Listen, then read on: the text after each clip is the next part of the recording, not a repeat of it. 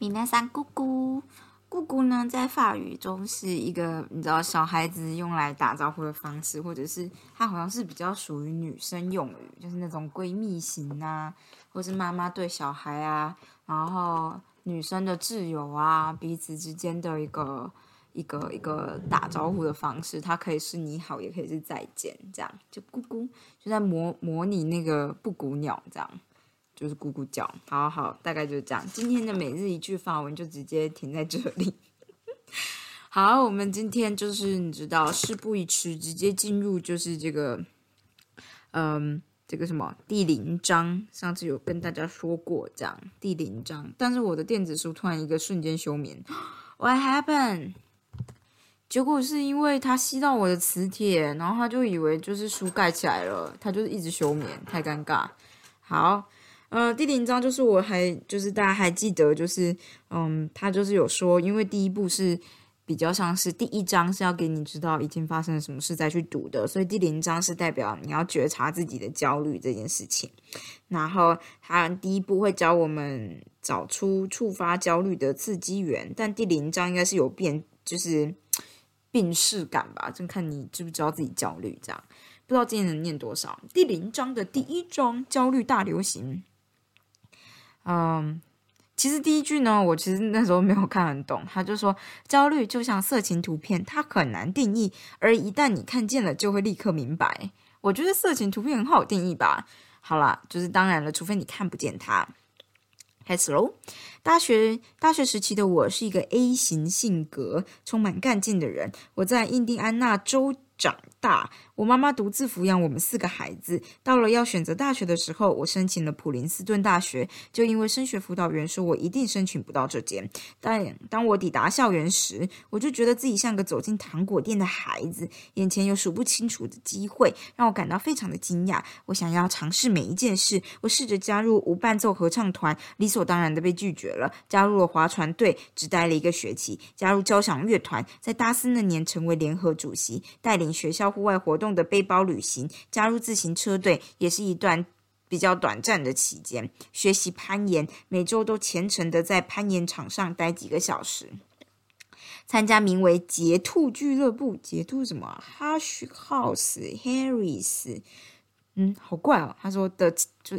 就捷兔那个捷是敏捷的捷，然后兔子的一个奇怪奇怪的跑步社团，还有更多其他的活动。我热爱校园生活，甚至每个夏天都待在学校，在实验室里学习做研究。然后除了化学学位之外，他还拿到了音乐表演证书来充实我他我的学业。四年一眨眼就过去了，我觉得他大学有点做太多事。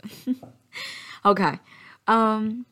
我在大四即将结束，正准备进入医学院时，前往学校的健康中心约了医生门诊。因为即使我这么活跃，还是明显感觉到自己不健康。我严重的腹胀、胃痛，伴随着从未有过的严重腹泻。这个情况严重到我必须规划每天的慢跑路线，以确保随时都能跑到厕所。我向医生说明了症状，而且当时还没有 Google，所以我不能。我不能得意自满的说出我对自己的诊断。医生好奇的问我是否压力很大或者很焦虑。我不假思索的说不可能，没这回事，因为我每天都有运动，吃的很健康，拉小提琴，诸如此类的话。当医生耐心的聆听时，我急于否认焦虑的存在，说出一个几乎不合理的推论。呃，我最近刚带领的一次背包旅行，一定是喝到不干净的水。即使呢，我在这方面非常小小心谨慎，而且参加背包旅行的其他人都没有生病。所以一定是梨形鞭毛虫症。如果在野外喝到不干净的水，就会得到这种阿米巴感染症，症状是最严重的腹泻。我尽可能用充满说服力的语气如此断定。没错，医生知道什么是梨形鞭毛虫症，毕竟人家是医生嘛。但我的症状并不是非常符合梨形鞭毛虫症。我不想去正视摆在我眼前的事实。就是我压力很大，大到焦虑表现在身体症状上，因为我的心理忽视焦虑的存在，甚至否认它。焦虑怎么可能？我才没有！我尝试说服医生说，我不可能会焦虑，也不可能有他说的肠躁症。安成肠躁症跟他的病症一模一样。十分钟之后，医生就送出捐。我觉得医生就不 care，为我开立抗生素，理论上是用来清除肠子里头造成腹泻的梨形鞭毛虫。当然，我的症状并没有改善，直到我发现焦虑有各种形式，从考试前的小紧张、恐慌症大爆发，到严重腹泻，导致我必须把纽泽西。纽泽西州普林斯顿的所有公众厕所都记在脑海里。在网络字典中，“焦虑”一词的定义是一种担忧、紧张、不安的感觉，通常是针对某个即将发生的事件或某个无法确定结果的事物。我只能说，这几乎涵盖了一切。在关于所有即将到来的事件，我们唯一能确定的就是其结果是无法确定的。所以，焦虑可能会出现在任何场所、情境、一天之中的每一个时刻。当同事在会议中展示公司当季业绩的简报时，我们可能会感受到一丝焦虑。如果接下来同事说下周有人会因此被裁员，而且不知道会裁员多少人。我们可能就会感受到非常大的焦虑。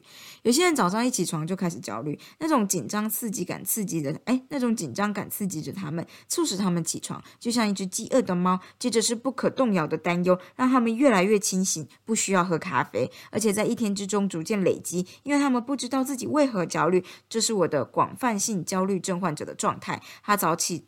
早晨起床就很焦虑，一整天都很担忧，并毫无节制的持续担忧到夜晚。他会一直想着为什么还睡不着。也有人会突然产生恐慌，也可能可能会因此在半夜突然惊醒。还有一部分的人会担心特定的事物。但很奇怪的是，他们对于一些其他人认为应该要烦恼的事或或类别，嗯，就是有些人有一些人平常可能就觉得应该要烦恼的事情或类别，好却毫无感觉。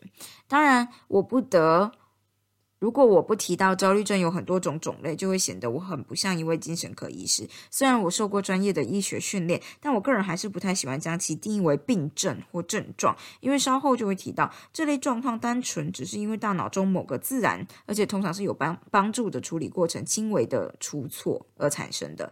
这就像在说身为人类是一种症状一样。当症状发生时，我认为心理或大脑的状况就像是小提琴的弦有点不准一样。在这种情况之下，我。我不会说这个乐器坏了，把它丢掉，而是开始检查音准，把弦调紧一点或调松一点校正，这样就可以继续演奏了。不过，为了诊断及收费，焦虑症包含很多种类，从某种特定的恐惧症，比如说害怕蜘蛛啊、害怕蛇啊；强迫症，随时都在担心细菌啊，导致随时都在洗手啊；到广泛性的焦虑症。他说，广泛性的焦虑症就是字面上的意思，就是对日常生活中的事物都过度的担忧。可是，日常生活中的焦虑是否会晋升为病症的关键，却是取决于诊断者的判断，就是医生的判断。举例来说，要达到广泛性焦虑症的门槛，必须要有过度的焦虑，并且担心各式各样的主题、事件和活动，而且发生的频率必须要至少六个月内有症状的日子比没有的日子多，且明显过度，明显过度。他说：“我很喜欢最后一句，明显过度。也许我在医学院的课堂上都在睡觉，没有学到如何判断哪一样是少量的担忧，哪样是明显过度的担忧，何时该开立诊断书或药物。看起来就是没有很好的定义。”因为焦虑通常隐藏在内部，而不是在人们的脑中充满存在感的出现出出现显现出来，所以我必须询问患者许多问题，观察他们的焦虑是表现在哪里。我大学时期完全不知道自己焦虑，直到我根据实际状况推断，就会发现我的慢跑路线中必须随时都有厕所，而这件事和焦虑是有关联的。根据医学手册，焦虑的典型包含急躁、坐立难安、容易疲劳、注意力不集中、易怒、肌肉疼痛、难以入。不眠，但是你可以很清楚的知道，不能单看这些症状，就这样在你背后贴一张这个人很焦虑的标签，并让所有人看见。重要的是，就像我大学时否认自己焦虑一样，我必须帮患者找到焦虑症状跟他们脑中情况的实际连接，我们才可能，我们才有可能进入下一步，就是为了强调病视感吧，就是你你。你要开始治疗，能够就是开始吃药，必须要接受自己有病这件事情吧，类似这种感觉吧。为了强调焦虑症在不同人身上表现出的差异可能会有多大，以下面以下就是以两位强大成功的女性为例子。我的妻子玛丽是一位四十岁的大学教授，广受学生们的爱戴。她的研究也使她在国际间拥有知名度。她不记得自己从几岁开始有焦虑的情况，直到她读研究所时，跟姐姐还有表亲谈到这个话题，她才发现家族中有一些本人并不自知的习惯。其实是一种焦虑的表现。这些事情简单独来看很奇怪，但只要把它就是看成一种模式，就会显得非常清晰可见。这使他恍然大悟。他是这样形容的：焦虑呢，隐藏得很深，直到我们在家人身上看见焦虑，才能注意到自己身上的焦虑。他注意到他的祖母、母亲、阿姨都有不同程度的焦虑，而且是从他有记忆以来一直都是这样。举例来说，当玛丽还小的时候，他妈妈会不自觉的过度规划，试图掌控她的状态。这这让他们，嗯，这在他们一家人要出门旅行的时候会特别的明显。所以玛丽很讨厌出门。他很讨厌准备去旅行，因为他妈妈会出现各种焦虑的情况，对玛丽、玛丽的爸爸、玛丽的姐姐特别暴躁易怒。玛丽发现了家人的焦虑之后，才明白自己也有焦虑。为了写这本书，某天我非正我非正式的在早餐前随口访问他，他形容焦虑带给他的感觉就是。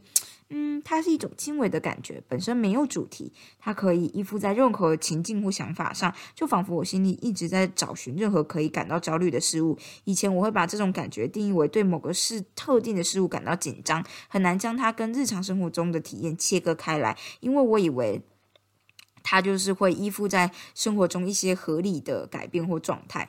我不知道随口讲为什么可以讲出这种，诶，我我我，嗯。好，我在想看我的焦虑。如果我要形容我的焦虑会长什么样？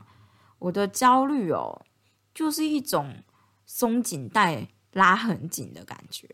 整体而言，当焦虑发生的时候，如果我有意识到，我就会发现全身都很紧绷，大脑一片空白，然后明明该做的事情都不会去做，你就会想着怎么办怎么办。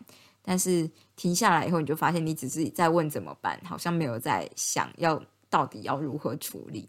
焦虑好像是这样子吧，或者是有些事情就是你自己可能也无法处理，也没办法决定，所以你就只能一直问怎么办。但其实就是很耗时，完全没办法讲出像他老婆讲出了这么这么这么神秘的、很特别的论述。诶，大家可以想想自己的焦虑长什么样啊？好，他就说，没错，这是广泛性焦虑的一项重要的特色。我们会在心里寻找各种无害的事物，然后开始担心它。对许多人来说，说焦虑就像一把野火，起因是清晨时画了一根火柴，接着就受到日常生活中各种事物的助燃，最后在一天结束时烧得最亮跟最旺。在我们要开始吃早餐，对话即将结束时，玛丽补充道：“不了解我的人不会知道，我随时都在面对这样的问题。”哦，对，我也觉得。无论有没有受过心理医生的训练，我都可以证明，玛丽面对同事或学生时都是极度冷静的。然而，当她在焦虑时，不论是她还是我，都可以察觉到，那通常是她专注于某件未来的事情，开始进行规划的时候，仿佛她的大脑会挑一件原本就包含不确定性的事情或时间，并开始活跃起来。因为这件事情尚未成型，她的心里就会开始试图将这块粘土塑造成熟悉的样子。对一名艺术家来说，一块粘土代表着可能。对一门一名旅人来说，周末代表着冒险；对紧张的人来说，缺乏计划代表着焦虑。玛丽和我之间有个老玩笑，我会问他：“你今天早上有没有计划好？你中午要计划哪些晚上该计划的事情？”这蛮靠哟。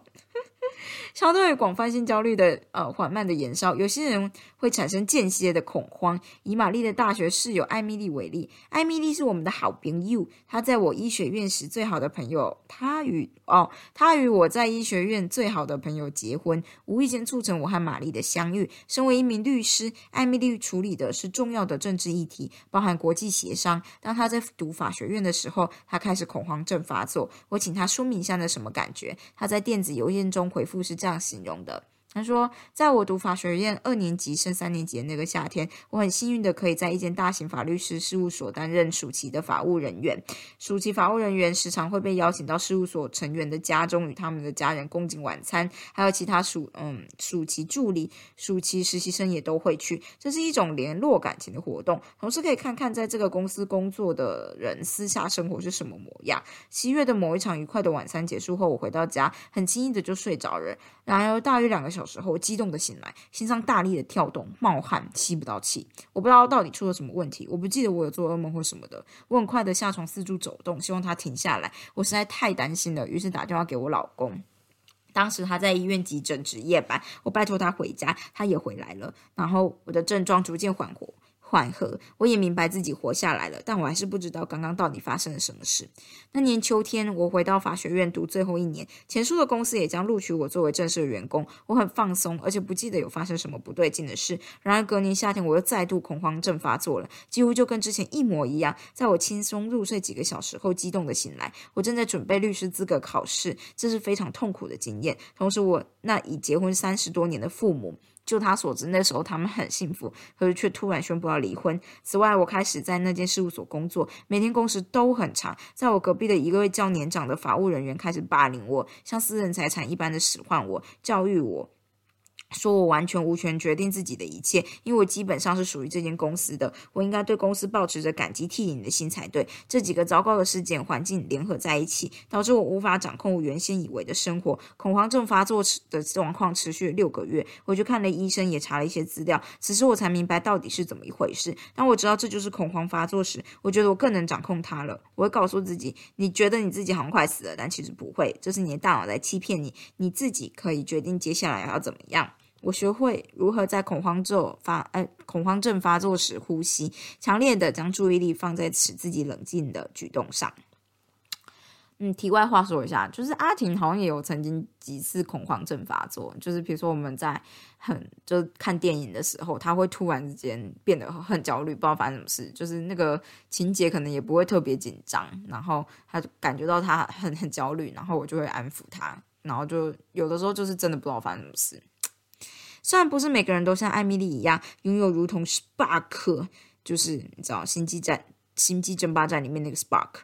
一般超越常人的推理及专注力，但是相较于玛丽，玛丽对呃广泛性焦虑症延烧，就是那种慢慢延烧烧起来的感觉。艾米丽的故事显示出焦虑可能会像一个烧热的茶壶，不断的加热，再加热直到爆炸，而且通常都在半夜爆炸。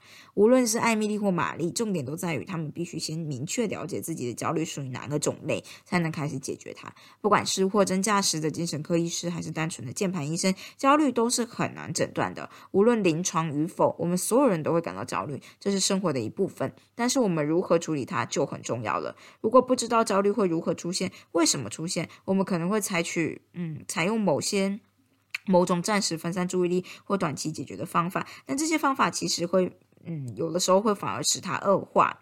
比如说，你会不会在压力很大的时候吃冰淇淋或饼干啊，或者是？花费生活中所有的时间去找寻解决方法，然后进而使它变严重。为什么我就是找不到焦虑原因？为什么我就是无法解决它？然后花超多时间这样。这就是整本书最就需要谈论的。我们会一起探索焦虑为何在我们大脑最基本的生存机制当中诞生，甚至可能还可以发展成一种持续循环的习惯，以及你可以做些什么来改变自己和焦虑之间的关系，好让它自行解决。还有额外附赠，在这个过程中，你将会学到焦虑是如何推动其他坏习惯的，以及如何解决那些坏习惯。焦虑呢，本身并不是什么新玩意儿。一八一六年，汤马斯·杰弗逊在寄给约翰·亚当斯的信中写道：“确实，有些人心里是忧郁疑病的，隐藏在患病的，就是生病的身体里，对当下感到厌恶，对未来感到绝望，总是认为最糟的事情一定会发生，只因为那些事情可能会发生。这些痛苦导致了许多原先不应该发生的罪恶。”虽然呢，我完全不懂历史，但我可以想象杰弗逊有许多事情要焦虑。从帮助一个新的国家建立，到他对黑奴的伪善态度，杰弗逊写下人人平等，而黑奴是道德沦丧、丑陋的污点，对美国的生存是一大威胁。但他的一生。但他一生奴役超过六百人，他是不是同一节佛训？好，没关系。在现代世界，科技的进步使我们有更加稳定的食物来源，我们也将走过四分之一的千禧年，因此我们可能会以为需要担忧的事情变少了。在新冠肺炎爆发之前，美国焦虑与忧郁症协会估计全球二点四亿、二点六四亿、二点六四亿什么意思？啊，反正就是估计全球有二点六四亿的人患有焦虑症。在一项于二零零一到二零零三之间收集的资料显示，什么意思啊？哦，没有，这这段的中文是怪怪，我看一下。估计全球二点六四亿人口患有忧焦虑症，在一项于二零零一年至二零零三年间收集资料，嗯，感觉就缺了几个字。反正就有一个研究，在二零零一年到二零零三年收集资料，所以你就是这个这个研究估计是二点六四亿人口。你现在看起来会觉得很像很很很很古早以前，毕竟现在都二零二二了，所以就是二十几年前。嗯，反正但是在这么二十几年前，美国国家心理卫生研究院就已经表示，美国有三十一趴的成人经过焦虑症，十九趴的人在过去一年中有焦虑症。这二十年来，雪上就就开始加霜。二零一八年呢，美国心理学会针对一千名美国成人调查焦虑来源跟程度，结果显示，三十九趴的人认为自己比二零一七年更加焦虑，另外有三十九趴的人认为自己和过去去年一样焦虑，加起来将近八十趴。那这么多的焦虑到底是哪里来？在同一份调查中，美国心理学家发现有六十八趴的回答是担心自己的健康或安全，这让他们轻微或极度的焦虑。六十七回答是表示是经济，因为是经济。五十六认为是政治，四十八认为是人际关系。美国心理学会于二零一七年进行的美国压力调查显示，六十三趴的人认为这个国家的未来是一项很大的压力来源。五十九帕认，五十九帕的人认为，在他们的记忆中，美国现在处于史上最低潮的状态。要记得，这是在二零一七年哦，就是在新冠肺炎爆发的三年前。在美国，心理疾病在社会地位的社会经济地位比较低的地方更为常见。心理疾病在社会经济地位比较低的地方更为常见，真的假的？因且，因此，有些人怀疑比较贫穷的国家焦虑的比例是否会增高？因为在这些国家，稳定的食物来源、干净的水、安全等这类基本需求可能会成为重大的压力来源。为了解答这个问题呢，二零一七年有一篇发表于美国医学会精神学期刊的研究，调查了全球的广泛性焦虑症比例。准备好看解答了吗？我觉得，我觉得越贫穷的国家应该越不容易焦虑吧。好，他说终身盛行率就是终身盛盛盛行率就是呃得病的人口除于你的 population，比如说一百万个人里面有多少人得病，终身的话应该就是盛行率，就是你这辈子的有没有机会得到那个焦虑症的意思，因为你就是你知道，就是一百万的人口里面有多少人生病，这个生病的区间时间要决定嘛，所以这边写的是终身盛行率，就是你这辈子会得到的几率这样。终身盛行率在高收入国家是最高的，嗯，很好理解。他说有五趴，中收入国家呢比较低，是二点八趴，低收入国家呢是最最低一点六趴。那作者认为，在相对富裕及稳定高的收入，就是在相对富裕富裕及稳定的高收入国家，是否容易担心的个体差异可能会更明显。是否容易担心的个体差异，应该是容易担心吧。你是否容易担心这件事情的个体差异可能会更明显啊？在高收入的国家，对为何会有这种情况有许多的推测。举例来说，需求需求基础的需求得到满足，可能会让我们的生存大脑有更多的空间或时间去找寻潜在的威胁或担忧。因此，有些人称这个群体为担心自己有病的健康者。对他写 worried well，但是广泛性焦虑症。一点都不健康。这份研究中有一半的人表示自己在生活中是一个或多个方面有严重的障碍。我认为我的广泛性焦虑症患者就像是焦虑、焦虑这种耐力运动的奥运选手，与地球上任何一个人相比，他们都能担心的更久、更严重。在新冠肺炎大流行的情况之下，初期的估计结果显示焦虑程度暴涨了两倍吗？不知道。啊，他没写。二零二零年二月，一项针对中国人的横断研究，就是 cross section survey，显示焦虑就是广泛性焦虑症的盛行率呢是三十五点二，这还只是爆发之前，就爆发初期。二零二零年的四月，因为它是早二月到四月，就两个月之后。嗯，英国有一项研究报告指出，与新冠肺炎爆发前相比，心理健康恶化了。二零二零年四月，美国一项研究发现，十三点六趴的受访者表示感到很有有很严重的心理困扰，与二零一八年相比，可是增加了整整两百五十趴。嗯，什么意思？二点五倍的意思。当时只有三点九的受访者有这样回答。嗯，好，只要回想到自身的经验，或者是看看社群媒体，就可以亲自确认这件事。像新冠肺炎这样的大规模灾难，几乎每次都伴随着大量、大范围的心理疾病，包含物质滥用及焦虑。举例来说，二零零一年九一恐怖事件发生后，将近二十五趴的纽约市民表示自己的酒精摄入会增加了。二零一六年麦克里堡森林大火，就是加拿大史上损失最惨重的灾难，发生六个月后，当地居民有一十九有。点趴都显现出广泛广泛性焦虑的症状。焦虑并不孤单，它通常都和朋友一起出现。上述那篇二零一七年发表于美国医学会精神学期刊的研究指出，广泛性焦虑症患者中有八十趴有其他长期心理疾病，最常见的就是忧郁症。我的研究室呢，最近做了一项研究，也有类似的结果。广泛性焦虑症患者常常就是里面有八十四趴是有共病症的，就是有。这个字我不会念，这是 comorbid 吗？comorbid，comorbid disorder 就是 comorbid 共病症，可能就是跟其他的病是卡在一起的。而且焦虑并不是无缘无故突然出现的，它是有诞生过程的。哇，我念超久，我以为这东西十五分钟就结束。这个就是第一章，告诉你近期呢，就是最起码就是在就是 COVID nineteen 武汉肺炎之后呢，焦虑症的情况有明显的增高。我想这是很合理的解释啊。不是很合理啊，这是很合理的状态啊。好，今天就先这样子了，这就是第零章的第一章酷炫，这这个给的标题。那大家就这样子喽，大家明天再见喽，au revoir。